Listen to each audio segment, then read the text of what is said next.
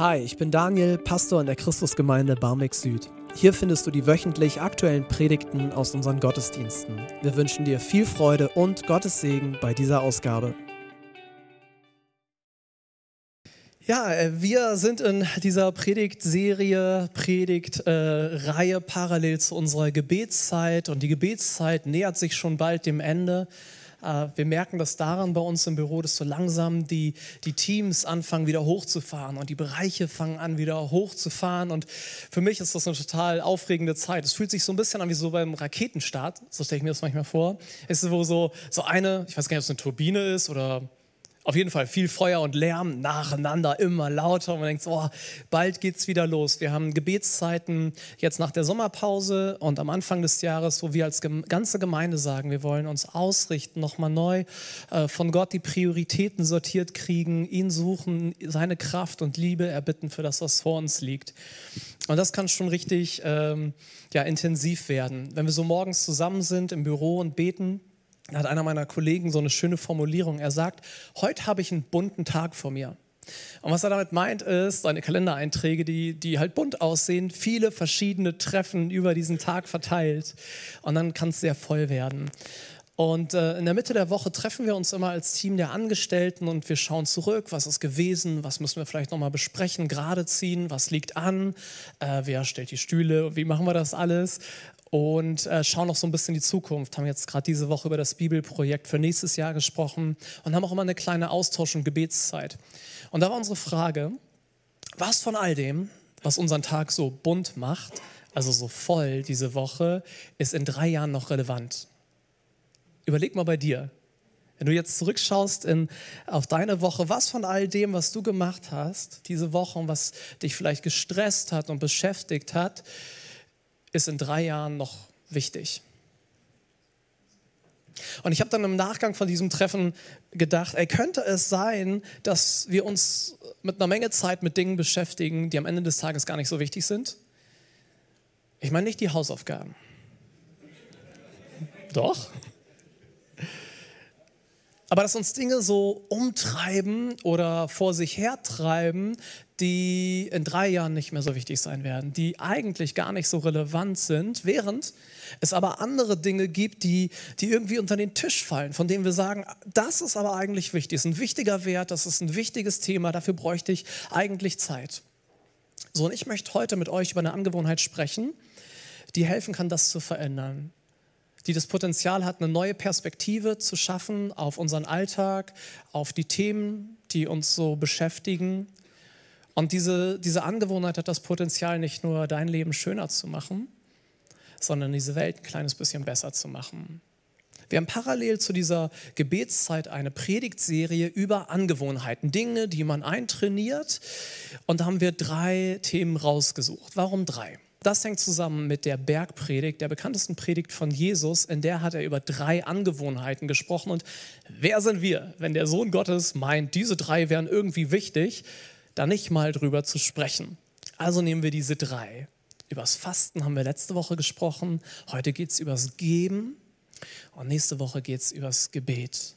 Drei Dinge, von denen Jesus spannenderweise sagt, wenn ihr das tut, er benutzt nicht die Konjunktion falls, sondern wenn. Er geht irgendwie davon aus, dass wenn du an Gott glaubst, mit Gott unterwegs bist, dass diese drei in irgendeiner Weise Bestandteil deines Lebens sind.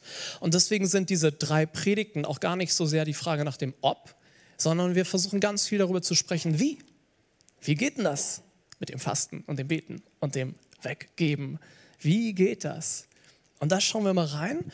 Und bevor ich hier noch länger quatsch, gucken wir mal, was Jesus in seiner Predigt gesagt hat. Das ist das Matthäusevangelium, Kapitel 6 und ich lese Vers 2. Wenn du also einem Armen etwas gibst, kann es auch mit Almosen übersetzen, aber tatsächlich steht da, wenn du eine Wohltat tust oder eine Barmherzigkeit machst. So, das wäre so, wenn du also einem Armen etwas gibst. Und wir entdecken hier gleich am Anfang, setzt Jesus wieder voraus, dass arme Menschen wichtig sind. Arme Menschen haben einen Platz im Herzen, ein Herzensthema von Gott. Das kannst du entdecken, wenn du die Bibel liest, gleich von Anfang bis zum Ende. Es zieht sich so durch. Gott sieht Menschen in Armut. Gott findet Menschen in Armut wichtig. Gott kümmert sich um Menschen in Armut. Und dann kommt dieser, dieser Höhepunkt in der Geschichte mit Jesus Christus, der eben kommt auf seine Rettungsmission und er verliest so eine Art Regierungserklärung in der Synagoge Nazareth aus dem Alten Testament, aus Jesaja 61, die Verse 1 und 2. Und da sagt er unter anderem: Ich bin gekommen, wofür? Um den Armen gute Nachricht zu bringen. Also mir ist bewusst, es gibt verschiedene Formen von Armut, ne? materielle Armut, geistige, geistliche, verschiedene Formen von Armut. Und ich bin gekommen, unter anderem, um für arme Menschen da zu sein. So was hat das denn mit uns zu tun? Wir leben in einer reichen Stadt. In Deutschland gibt es, also laut Statistischem Bundesamt, 13 Millionen Menschen, die von Armut betroffen sind. In Hamburg liegen wir über dem Bundesdurchschnitt, was Armut allgemein betrifft. Und noch was Trauriges, bei Kinderarmut liegen wir deutlich über dem Bundesdurchschnitt. Armut ist ein Thema, ein überdurchschnittlich großes Thema in der Stadt, in der wir leben. Und damit ist Gott nicht happy und er hat einen Auftrag für seine Nachfolger. Wenn du also den Armen. So wie Gott Kirche, so wie wir das hier erleben, durch und mit Menschen baut, will er durch und mit Menschen, für Menschen in Armut etwas tun, etwas auf den Weg bringen. Und das fängt nicht mit Jesus an, aber er erinnert seine Nachfolger daran. Viel früher schon im Alten Testament redet Gott darüber. Und zwar im fünften Buch Mose. Im fünften Buch Mose Kapitel 15 lesen wir folgendes. Gibt es jedoch Arme unter euren Landsleuten in euren Städten in Hamburg, in dem Land, das der Herr, euer Gott, euch gibt, dann seid ihnen gegenüber nicht hartherzig und geizig. Stattdessen seid großzügig und leiht ihnen so viel sie brauchen, auch wenn, es das, sieb, auch wenn das siebte Jahr nahe ist. Kurze Erklärung, damals gab es alle sieben Jahre so einen Schuldenschnitt. Total cool eigentlich. Also alle sieben Jahre Tabula Rasa, wir fangen von vorne an. Aber Gott kennt die Menschen, denkt dann nicht, was ich jetzt verleihe, bekomme ich nicht mehr zurück. Seid nicht geizig. Schon krass, ne? Wenn du der bist, der verleiht. Verweigert den Armen aus eurem Volk nicht die nötige Hilfe, sonst werden sie zum Herrn um Hilfe rufen und ihr macht euch schuldig. Gebt ihnen gern, was sie brauchen, ohne jeden Widerwillen. Dafür wird euch der Herr, euer Gott, bei all eurer Arbeit segnen und euch Gelingen schenken. Und dann ein Schuss Realismus in der Bibel, dieses, es wird immer Arme und Bedürftige in eurem Land geben. Und trotzdem, deshalb befehle ich euch, helft den Menschen großzügig, die in Not geraten sind. Also wenn wir fragen, okay Gott, du willst, das ist irgendwie ein Thema für dich, das ist auf deinem Herzen, das haben wir deutlich gehört. Mein Kollege Matthias hat das letzte Woche so nett und auf seine Art so, so sanft gesagt, Fasten ist eine Einladung. Also geben ist keine Einladung, Befehl steht hier. Okay, ein anderer Ton. Ne? Ähm, wie soll das gehen? Gott sagt es sogar mehrmals, weil es ihm so wichtig ist, mit Großzügigkeit.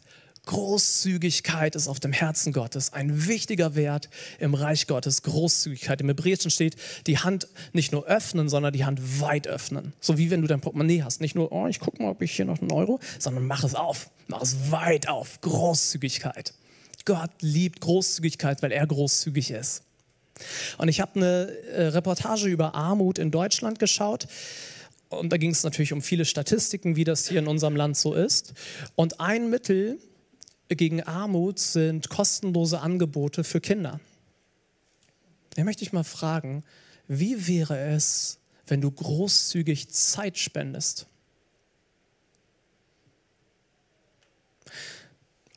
Wir haben zum Beispiel hier bei uns nachmittags ähm, unter der Woche drei Angebote, die so ganz eng mit unserem Motto verknüpft sind. Äh, gemeinsam Gott erleben, Hamburg lieben, Hamburg lieben, durch Eltern-Kind-Gruppen, die wir haben, durch einen Bollerwagen, den wir auf den Spielplatz fahren mit gratis Wasser, Kaffee und so weiter. Und das Ganze hat angefangen damit, dass eine Frau gesagt hat, ich will Zeit spenden. Sie hat immer mittwochs schon mittags Feierabend gemacht, ist nach Hause gegangen, hat dann den Bollerwagen bepackt mit Spielzeug, für, also Sandspielzeug für den Spielplatz nebenan, Kaffee gekocht, Wasser und so weiter und ist dann rausgegangen, um den Menschen Gutes zu tun. Kostenfrei. Zeit zu spenden. Und ich glaube, Großzügigkeit verändert. Denn jetzt, wo unsere Praktikanten, wir führen das fort, inzwischen haben wir sogar jemanden angestellt, der das Woche für Woche macht. Aber unsere Praktikanten sind diese Woche zum ersten Mal raus und sagten, ey, die, die kennen uns alle schon. Die, nein, die kennen nicht euch. Die kennen den Bollerwagen. Da ist was passiert über die Jahre, ist ein Kontakt entstanden, weil wir eine offene Hand haben. Großzügigkeit verändert. Gott liebt Großzügigkeit. Und vielleicht gibt es jemanden hier, der sagt, ey, es ist, ist genau das. Vielleicht legt es dir Gott heute aufs Herz zu sagen, Geld, weiß ich nicht, ob ich das so, aber ich will großzügig Zeit spenden. Und Jesus redet dann weiter und führt es ein bisschen aus, weil das ist gar nicht so selbstverständlich, großzügig zu, abzugeben. Er sagt dann, wenn du also einem Armen etwas gibst, dann posaune es nicht hinaus wie die Heuchler, Sie reden davon in den Synagogen und auf den Gassen, damit alle sie bewundern. Damit alle sie bewundern, damit alle sie bewundern. Ich versichere euch, diese Leute haben ihren Lohn schon erhalten. Okay, was ist das mit der Posaune? Wir kennen das so als Sprichwort, das Rausposaunen, aber die haben wirklich posaunt. So, was ist denn das? Ähm, damals ist es so, wenn, du, wenn man eine große Spende in der Synagoge gibt, dann gibt es ein Posaunensignal. Oder wenn du sagst, ich werde viel Geld im Tempel spenden, dann gibt es so einen Bläser, der läuft vor dir her, damit alle mitkriegen, dass du was spendest. Ihr lacht, weil wir so viel weiter sind kulturell. Corporate Social Responsibility. Tu was Gutes und sprich darüber. Der Gedanke ist eigentlich ein total guter. Sagen, wir nutzen Öffentlichkeit, um auf Großzügigkeit aufmerksam zu machen, denn, denn scheinbar stimmt es, dass Großzügigkeit verändert. Boah, ich sehe, wie jemand sein Leben lebt oder ich höre von dieser Frau, die ja nicht nur auf Zeit, sondern auch auf Gehalt verzichtet hat. Das macht was mit mir. Das macht was mit mir, wenn ich höre, keine Ahnung, irgendein Promi wirbt für irgendeine Sache, nutzt seinen Status. Aber, sagt Jesus, aber es gibt etwas in uns, das die ganze Sache zum Kippen bringen kann. Das ist unsere Motivation. Geld, Anerkennung, Ruhm. Der äh, deutsche Philosoph Arthur Schopenhauer hat mal über diese beiden Folgendes gesagt. Reichtum ist wie Meerwasser. Je mehr wir trinken, desto durstiger werden wir. Und dasselbe gilt für Ruhm. Das heißt also, Geld kann zur Falle werden. Ne? Wann habe ich, ich, ich spende, wenn ich genug Geld habe. Und er sagt, naja, es ist wie Meerwasser. Oder auch wenn ich nur endlich gesehen werde oder Anerkennung finde, dann. Und irgendwie scheint es so zu sein in uns Menschen, dass diese Dinge so ein Eigenleben entwickeln, dass wir vielleicht sagen, ah, ähm, keine Ahnung, meine Sicherheit ist, dass ich genug Geld auf dem Konto habe. Oder keine Ahnung, meine Kraft im Leben ist die, ist die Anerkennung und den Applaus, den ich bekomme. Wird vielleicht sogar zu einer Identität, dass ich die Person bin, die. Und das ist höchst instabil wissen wir alle. Also gerade aufgrund der letzten Jahre, dass die Dinge sich so bewegen können. Auf einmal ist alles weg. Vielleicht der Applaus, vielleicht die Anerkennung, vielleicht auch das Geld. Und was ist dann? Das alles kann unser kleines Herz kidnappen und eine eigentlich gute Sache ruinieren. So, dass wir jetzt Falsches geben. Aber wie geht es denn richtig?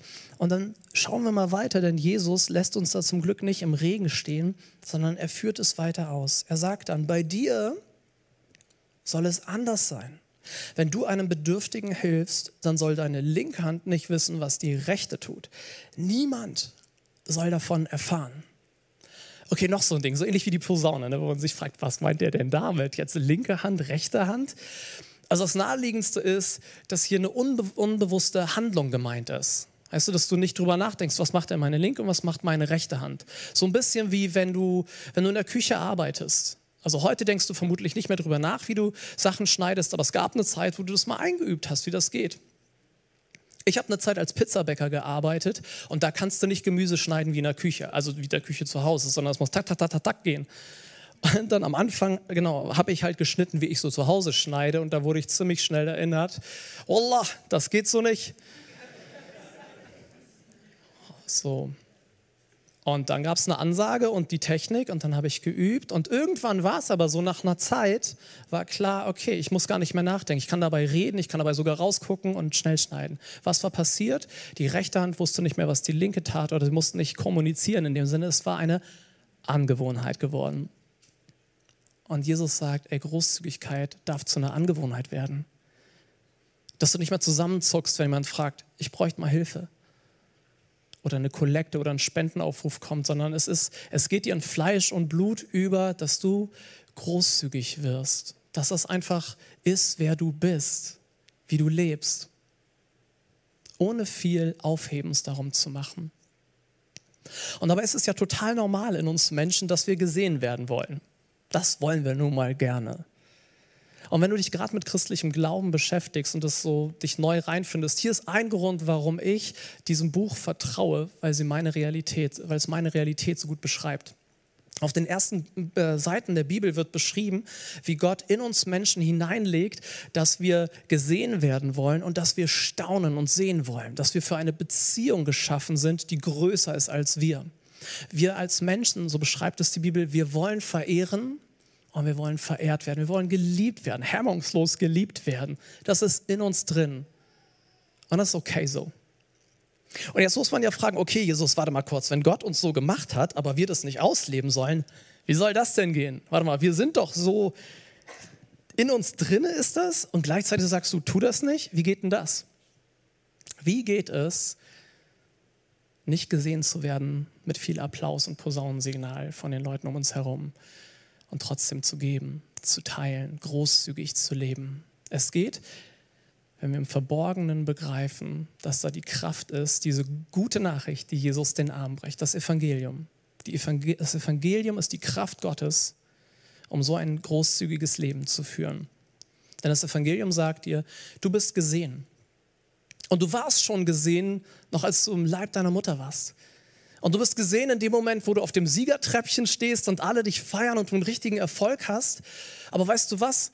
Du wirst auch gesehen, wenn du im Job übergangen wirst bei dieser Fortbildungs- oder Beförderungsgeschichte, wenn keiner deine Hand sieht in der Klasse, wenn du vielleicht sogar in der Familie übersehen wirst, dann ist die gute Nachricht des Christentums, es gibt einen, der dich immer sieht, der dich durch und durch kennt und der dich nicht nur sieht, sondern der dich liebt, der begeistert ist.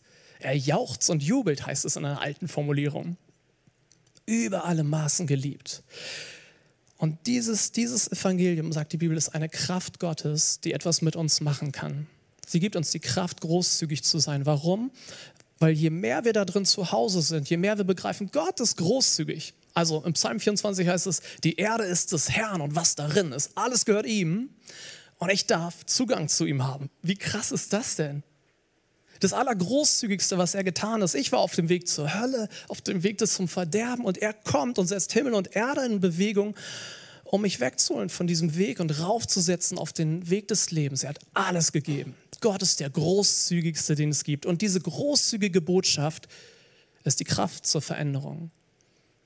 Und dann musst du auch auf Applaus und Likes und das Posaunensignal nicht verzichten. Die Quelle ist halt eine andere. Versteht ihr, was ich meine? Und ich glaube, da ist sogar noch mehr drin. Je mehr du zu Hause bist in dieser guten Nachricht, die Jesus auch den Armen gebracht hat, je mehr du da zu Hause bist, und es ist ein immer wieder ein Hinbewegen, desto weniger wird das Posaunensignal zum Problem.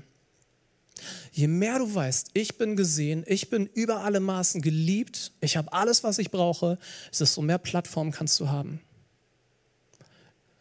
die große Karriere kann dir weniger schaden, je mehr du zu Hause bist in der guten Nachricht von Jesus Christus, die dir sagt, du hast alles. Das ist gerade die Ehrenrunde und du brauchst es nicht. Und wenn es weg ist, geht das Leben weiter. Gott ist großzügig und er verändert uns. Er liebt dich, er feiert dich. Und dann schauen wir mal weiter, wie es weitergeht. Jesus setzt einen oben drauf, denn er ist großzügig. Dein Vater, der auch das Verborgene sieht, der wird dich dafür belohnen. Gott ist ein Belohner. Großzügigkeit verändert nicht nur dich, sondern Großzügigkeit verändert auch Gott. Verrückter Gedanke, oder? Aber wir haben es in 5. Mose 15 schon ein bisschen gehört. Gott reagiert auf das, was wir so tun. Er reagiert auf Gier und Geiz, aber Gott reagiert auch auf Großzügigkeit. Und da an der Stelle möchte ich euch gerne herausfordern wenn ich das nicht schon längst getan habe. Ich glaube, gerade in so einer evangelischen Kirche, in einer evangelischen Gemeinde ist das ein Lernfeld, Gott als Belohner zu begreifen. Ähm, es gab diese Zeit, man nennt sie die Reformation, da ist ganz viel äh, Tolles, Neues in der Kirche passiert.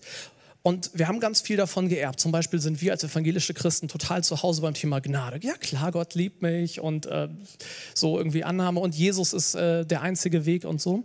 Aber aus Angst vor Werkgerechtigkeit und Gesetzlosigkeit ist, sind die manchmal ein bisschen ins Extrem, ins andere Extrem gefallen, die Reformatoren. Was ist Werkgerechtigkeit und Gesetzlo äh, Gesetz, äh, Gesetzlichkeit? Damit ist gemeint, ich tue etwas und komme dadurch ins Reich Gottes. Also Dinge, die wir tun, die Gott gefallen, damit er uns in seine Familie reinlässt. Und das war eine Fehlentwicklung, da gab es eben die Reformation. Und irgendwie hat sich daraus entwickelt, ja, Gott, Gott sieht, was ihr tut, aber er reagiert da nicht drauf. Und das macht Gott irgendwie zu so einem entfernten Verwandten, zu so einer Cousine dritten Grades. Also es gibt eine Beziehung und ich kenne ihren Namen und sie kennt meinen Namen. Aber was ich diese Woche gemacht habe und was mich so beschäftigt, hat, ob da irgendwo ein Sack Reis, das macht nichts. Also für die Profis, das ist das deistische Weltbild. Ja, Gott hat die Welt angestupst und zieht sich zurück und wir machen halt, was wir machen. Er ist die ewig gleiche. Was wahr ist, aber Gott ist ein Vater. Und wie reagiert ein Vater, ein guter Vater, der beste Vater, das beste Elternteil, wenn ein Kind reinkommt. Ihr könnt es nachher prüfen. Gerade läuft hier unten Kindergottesdienst. Wenn die Kinder hochkommen, guckt mal, wie die Eltern reagieren, wenn da ein weißes Blatt Papier mit einem gelben Strich hochgehalten wird wie eine Trophäe. Ja, das schon, ne? Wow! Du bist aber ein Künstler. Ey, ein gutes Elternteil freut sich mit, wo das natürlich im, über gar kein Verhältnis zu den Kompetenzen steht, die du zu Papier bringst. Er freut sich mit. Genauso Gott. Und dann sagt er, er ist ein Belohner. Gott belohnt. Und das nicht wie ein Chef. Wenn, du, wenn ein Chef dich belohnt, dann ist das eine Transaktion. Dann habt ihr einen Vertrag gemacht. Dann sagt er, hier ist die Arbeit, wenn du das machst, gibt es diesen Lohn. Und dann hast du das gemacht und dann schuldet dein Chef dir etwas. Gott schuldet dir gar nichts. Aber Gott liebt es, dich zu belohnen, weil da eine Beziehung ist. Denk mal zurück an deine Kindheit, so, vielleicht bist du mal belohnt worden. Wie war das? Also ich kann mich zum Beispiel an eine Cola erinnern, die ich mal gekriegt habe. Oder bin zum Eisessen eingeladen worden. Oder abends gab es noch so eine Überraschungsidee von meinem Vater zum Baggersee fahren. Einfach so. Aber das war nichts, worauf ich pochen konnte. Ey, du schuldest mir noch einen Ausflug. Du, ich habe mich hier richtig benommen. Sondern das war, es war eine Beziehung, in der ein guter Vater darauf reagiert hat, wer ich bin und was, was ich so mache. Und ich möchte dich an der Stelle mal fragen, weil das so entscheidend ist für die Frage, wie können wir fröhlich, großzügig leben? Willst du glauben, dass Gott sich über dich freut und über das, was du tust? Ich frage nicht, kannst du das? Sondern, wäre das was? Willst du glauben, darauf vertrauen, dass Gott sich über dich freut, über das, was du so machst? Ich würde an der Stelle gerne für euch beten, für uns beten, dass Gott das real macht, weil ich glaube, fröhliche, ein fröhlicher Nachfolger hat so viel mehr Kraft und so viel mehr Nachhaltigkeit als eine zwanghafte. Okay, ich bete für uns an der Stelle, dass Gottes Wort seine Kraft entfaltet. Vater im Himmel, ich danke dir dafür, dass das wahr ist. Du bist ein Belohner. Du siehst jeden Menschen hier, der dir nachfolgt. Du siehst deine Söhne und Töchter immer, immer, immer in den Highlights und dann, wenn es nicht rund läuft. Und wir brauchen es, dass die Liebe Gottes neu ausgegossen wird in unsere Herzen. So bete ich, Heiliger Geist, komm du. Mach du Theologie lebendig. Mach du Glaube real. Und ich möchte euch das so zusprechen, dass Freude im Himmel, Jesus spricht darüber, dass die Engel feiern, dass Freude über deine Treue in deiner Partnerschaft, Freude über die Beziehung, wo du integer bist. Da ist Freude. Und Vater, ich bitte dich darum, dass du die Freude im Herzen deiner Kinder aufsteigen lässt, dass sie sich mitfreuen können. Amen. Aber ich bin noch nicht fertig, denn Jesus ist noch nicht fertig. dieses Kapitel 6 ist faszinierend, denn Jesus rät unseren unruhigen Herzen etwas. Er sagt uns, wenn wir fragen, ja, wie sollen wir denn abgeben? Ich habe doch selber nicht genug und ich habe keine Zeit und ich, ich muss so viel tun und was ist, wenn ich zu kurz komme? Jesus hat einen Rat. Er sagt, sammelt Schätze im Himmel. Und das finde ich auch wieder faszinierend. Weißt du, wir Menschen sind Jäger und Sammler. Immer schon gewesen. Ja, manche von uns jagen schöne Menschen, andere hoffentlich auf eine anständige Art. Andere sammeln Geld, andere sammeln Besitz, Urlaube, Erfahrung. Keine Ahnung, was, was ihr so sammelt. Wir alle haben etwas, will ich damit sagen, das uns antreibt, das irgendwie ein ganz großer Wert, vielleicht sogar der Wert, das Ding in unserem Leben ist. Und das Coole ist, Jesus sagt jetzt nicht, das sollst du nicht. Hör auf mit deinem Ehrgeiz. Hör auf mit deinem Sammeln. Jesus sagt, ey, sammel, sammel wie eine Verrückte. Aber sammel Schätze, das steht im Himmel, sammel Schätze bei Gott. Wenn das in uns drin ist, wir kleinen Sammler und Sammlerinnen, dass wir sowas, dass wir irgendwie nie genug haben, dann sagt Jesus nicht, ey, hör damit auf, sondern er sagt, lenk das um. Lenk das um, was in dir drin ist, was vielleicht angelegt ist von dem Schöpfer, immer tiefer und immer weiter in diese Beziehung zu kommen. Fang an, Gott beeindrucken zu wollen, mit was auch immer du geistlich auf dem Herzen hast. Nicht, damit er dich lieb hat, denn das ist Werkgerechtigkeit, sondern weil da so eine Liebe ist. Boah, Gott, du hast mich so geliebt, ich will dich zurücklieben. Ich will eine coole Predigt schreiben, ich will ein gutes Programm schreiben, ich will mir, was weiß ich, meine Eltern ehren, aus Liebe zu dir. Ich will Schätze im Himmel sammeln. Und wer jetzt denkt, das klingt ja ganz schön anstrengend und freudlos, wir kennen das aus unseren zwischenmenschlichen Beziehungen. Ich gebe euch ein Beispiel von mir. Ich bin verheiratet und meine Frau hatte neulich Geburtstag. Äh, meine Frau liebt mich, ich liebe sie, so als Info. Das ist wichtig, um die Story gut zu verstehen. So, wir lieben uns. Aber meine Frau liebt auch Geburtstage und Geschenke. Und ich bin da nicht so richtig gut drin. So, jetzt rate mal, was an ihrem Geburtstag nicht passiert ist. Ich bin morgens nicht aufgewacht, so habe mich so rübergewälzt zu ihr, sie einmal laut angegehen und gesagt, oh, kannst du mir vielleicht einen Kaffee machen?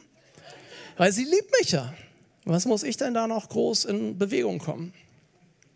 Nee, ich habe mir vorher schon Gedanken gemacht. Ich wusste, der Tag kommt, er kommt jedes Jahr.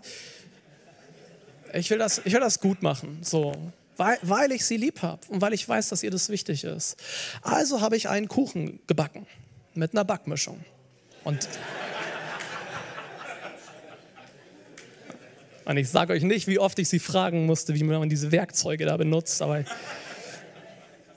ich habe Schmuck gekauft und danach umgetauscht. Es hat nicht gepasst. Also, warum habe ich das gemacht? Weil ich sie liebe. Weil ich Schätze sammeln will beim Schatz. Weil, weil das ist für mich ich muss mir ihre Liebe nicht verdienen, das ist ja völlig klar, aber weil diese Beziehung da ist, gebe ich da Gas an der Stelle. Ja, ich will ihr Freude bereiten. Überleg doch mal, ey, wie wäre es, wenn du deinem Vater im Himmel Freude bereitest mit deiner Großzügigkeit? Wenn du weißt, ey, das ist ein Ding, das ist auf seinem Herzen. Das ist für ihn wichtig.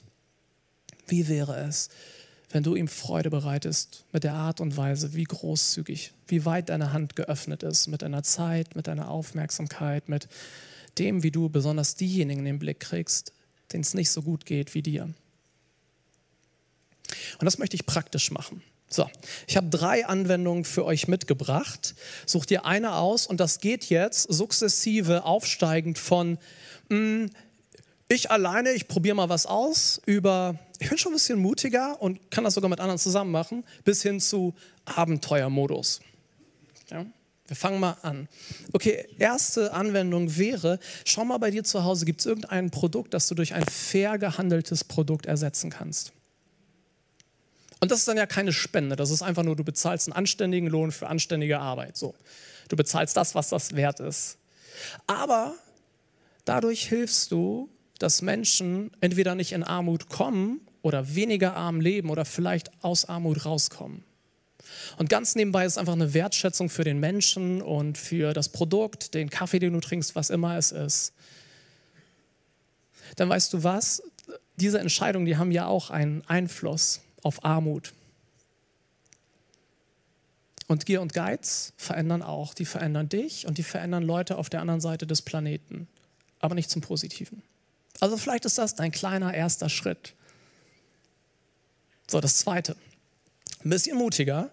Wie wäre es, wenn du einen wohnungslosen Menschen aufsuchst? Ganz ja.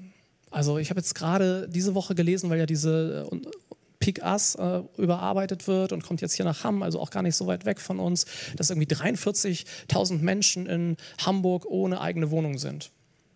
Das ist eine Menge. Also es sind nicht alles Menschen, die auf der Straße leben, aber es sind auch Menschen, die keine eigene Wohnung haben, weil sie in einem Übergangswohnheim wohnen.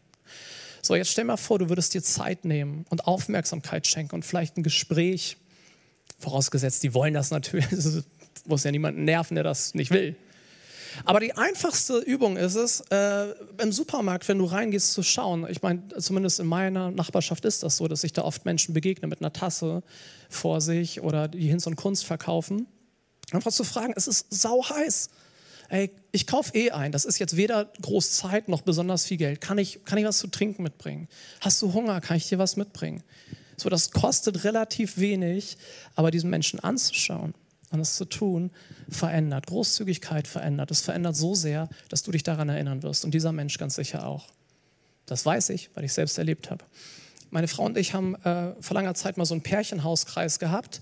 Und wir waren ähm, alle so in unserem Studium. Wir haben eine Menge Lehrer durchs Referendariat gebetet. Wenn es da Leute gibt, die Bedarf haben, dann haben wir eine Salbung. Wir haben viel Erfahrung für Referendariat zu beten. Und Krankenpflegerinnen können wir auch gut durchbeten. Und wir haben viele tolle Sachen zusammen erlebt sind zu Weihnachtsmärkten und haben lecker gegessen und all das. Aber ich kann dir, ich kann, ich kann nicht mehr genau sagen, was wir da alles gemacht haben oder welche Erkenntnisse wir alle beim Bibellesen hatten. Aber ich erinnere mich an eine Sache. Wir sind einmal zur Diakonie und äh, haben, haben mit denen gemeinsam so eine Aktion gemacht. Sind wir früh morgens aufgestanden, am Wochenende haben noch Fettbrötchen gekauft, hatten einen Aufschnitt dabei und sind dann da zu so, einem, zu so einer Unterkunft, haben ganz viel Kaffee gekocht, schwarzen Kaffee gekocht, schön stark und sind dann mit dem Sozialarbeiter dahin, wo er die Kontakte hat. Und dann haben wir Kaffee verteilt, mit Leuten geredet. So, hat das jetzt für immer die Welt verändert? Nein. Aber es ist bis heute hier und es ist bis heute hier in meinem Herzen. Menschen zu sehen, wahrzunehmen. Nee, das ist kein Schlafsack, sondern das ist ein Mensch wie ich. Mit Themen wie ich. Vielleicht ist das etwas, die ich im Ganzen sehe. Das dritte ist jetzt der Abenteuer, die Abenteuerherausforderung. Überleg dir einen Geldbetrag zusätzlich zu dem, was du ohnehin spendest und ähm, steck den dir als Bargeld in deine Hosentasche. Trag ihn mit dir herum. Wenn du Kleingeld dabei hast, so klimpert es sogar als Erinnerung so ein bisschen. Und dann, und dann bete währenddessen, Jesus, es gibt so viele Menschen in Hamburg, ich will deine Liebe weitergeben. Du liebst Großzügigkeit, ich will spontan großzügig auf das reagieren, was du hast. Zeig mir. Und dann reagier auf die Impulse, die kommen. Mach es nicht so deutsch, sondern einfach nicht, nicht 27 Mal prüfen, sondern einfach, ich glaube, ich sollte machen, also mache ich das jetzt einfach mal. Ich habe das diese Woche ausprobiert. Und es sind tolle Sachen passiert und es sind nicht so tolle Sachen passiert. Aber ich habe was erlebt. Und vielleicht wirst du auch staunen, vielleicht wirst du darüber staunen, dass du feststellst, boah, ist da viel Armut um mich herum. Ich laufe da sonst immer dran vorbei mit meinen AirPods, ich kriege das gar nicht mit. Aber jetzt da jemanden zu sehen, boah, so viel. Oder es geht dir so, dass du merkst, ich kriege ja gar nichts mit. Irgendwie lebe ich in so einer Blase und kriege diese Tausenden von Männern und Frauen gar nicht mit. Und natürlich, Armut ist ja nicht nur auf der Straße sichtbar, das ist mir klar. Aber vielleicht wäre das. Drei Dinge, such dir eine aus. Sei nicht nur ein Hörer des Wortes, sondern ein Täter, eine Täterin. dann kannst du staunen. Ich habe letzte Woche auch gestaunt und damit möchte ich gern schließen. Ich bin hier in den Gemeindegarten gegangen nach dem Gottesdienst und dann habe ich da eine junge Frau getroffen, die ich schon richtig lang nicht gesehen hatte. Und äh, wir haben aber eine sehr lange Geschichte miteinander. Also, als ich vor ungefähr 100 Jahren in dieser Gemeinde angestellt wurde, habe ich mit Kindergottesdienst angefangen und sie war in, im Kindergottesdienst mit dabei. Hat eine Menge meiner Andachten gehört. Wir sind auf Kinderfreizeiten gefahren, alles zusammen erlebt. Danach habe ich länger die Jugendgruppe geleitet und auch unseren äh, Konfirmandenunterricht Big und die Jugendgruppe Connect. Und dann war sie bei Connect und wir haben, sind äh, bei Big, wir sind auf Freizeiten gefahren, äh, Wochenenden. Ich habe da Inputs gemacht. Dann waren wir in der Jugendgruppe, da haben wir Freizeiten gemacht, jeden Freitag schön gepredigt, die alles Mögliche erklärt, auf Kurzzeiteinsätze. Und später war sie sogar in der Jugendleitung mit dabei. Also wir kennen uns sehr gut. Und sehen wir uns und freuen uns und drücken uns. Und äh, es ist dann immer ernüchternd, wie wenig von all dem, was man so erzählt, hängen bleibt. Also bei mir und bei den anderen. Sie konnte noch einen Dating-Tipp von mir zitieren, an den ich mich aber nicht erinnert habe. Aber woran wir uns gemeinsam erinnert haben, war Folgendes. Wir sind zweimal in dieser Zeit mit unserer Jugendgruppe in St. Georg unterwegs gewesen im Winter. Zweimal sind wir auf den Straßenstrich gegangen beim Hansaplatz. Und das ist uns immer noch präsent. Wie Jugendliche ähm, in, mit Einverständnis der Eltern nach, nach der Schule einfach schnell zu Rewe und Aldi und Sachen gekauft haben für die Frauen. Süßigkeiten. Und dann waren wir hier ein Stockwerk tiefer, haben gebetet für St. Georg, gebetet für diese Frauen und haben dann da hinten heiße Schokolade gekocht und Tee gemacht. Dann sind wir los. Es war richtig, richtig kalt. Aber Großzügigkeit verändert. Es ist immer noch da. Zu sehen, wie, wie, wie Teenies gemeinsam mit diesen Frauen auf der Straße frieren wie sie reden, wie sie sich zum Teil mit Händen und Füßen versuchen zu verständigen, zu sehen, dass da Frauen stehen, die auch in meiner Jugendgruppe hätten sein können. Das verändert. Und es verändert diese Frauen. Nicht ihre ganze Welt, aber es macht was. Und sicherlich haben wir die Welt nicht verändert in dem Moment, aber es hat etwas in uns verändert. Und ich bin mir so sicher, der Vater im Himmel, der seine Kinder liebt, der hat sich gefreut. Ich könnte jetzt heute nicht mehr jeden einzelnen Teenie aufzählen, der dabei gewesen ist. Alle Namen habe ich nicht mehr parat. Aber ich bin mir sicher, sie haben Schätze im Himmel gesammelt und Gott kennt ihre Namen. So, jetzt stell dir mal vor, wir würden sagen, ey, wir machen das auch. Wenn Teenies großzügig leben können, die hätten den Freitagabend auf dem Sofa verbringen können, bei YouTube, Netflix oder feiern gehen, aber die haben gefroren auf St. Georg. So, wenn die das können, warum nicht, ich nicht auch? in irgendeiner Form, die zu mir passt.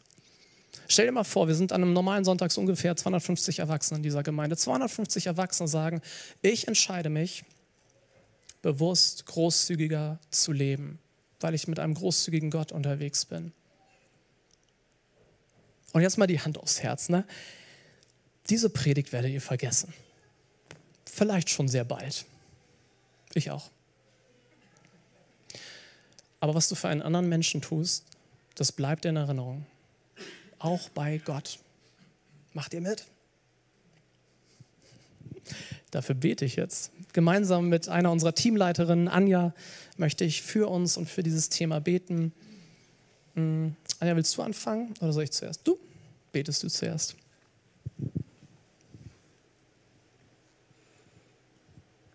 Vater, es ist so großartig zu wissen, dass du großzügig bist und dass du uns beschenkst und dass du nicht zurückhältst.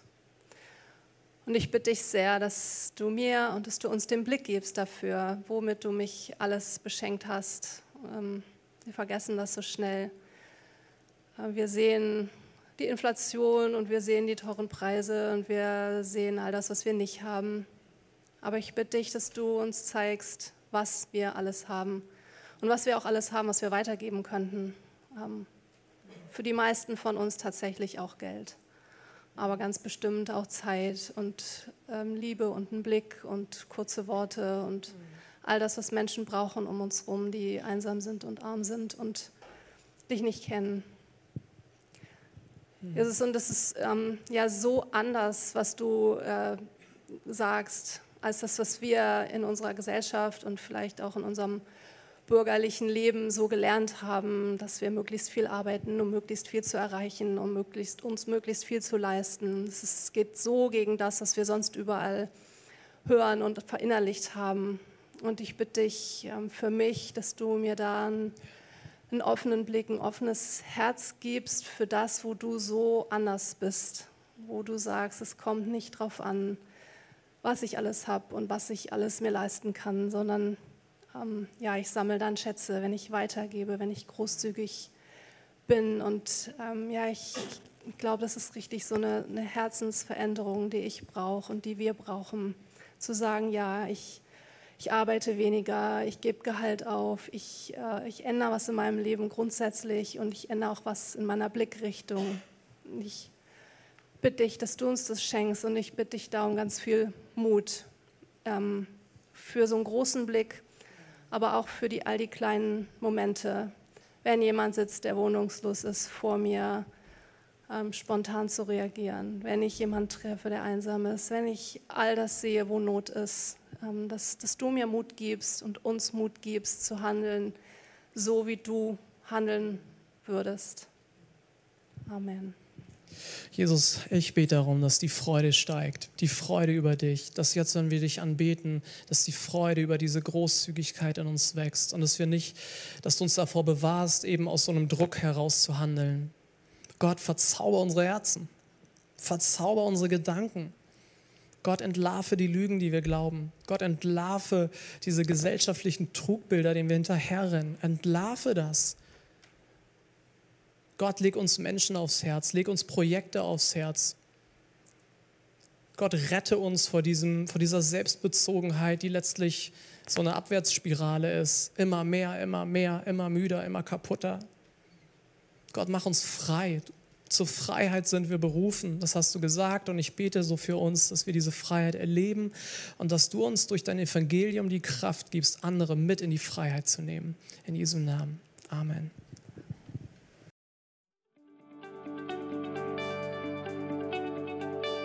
Das war's mit der heutigen Predigt. Wir hoffen, sie hat dir gefallen. Wenn du Hamburger bist, freuen wir uns, dich auch offline bei uns im Gottesdienst zu begrüßen. Mehr Infos findest du auf unserer Website unter cghh-bs.de. Wir freuen uns auf dich.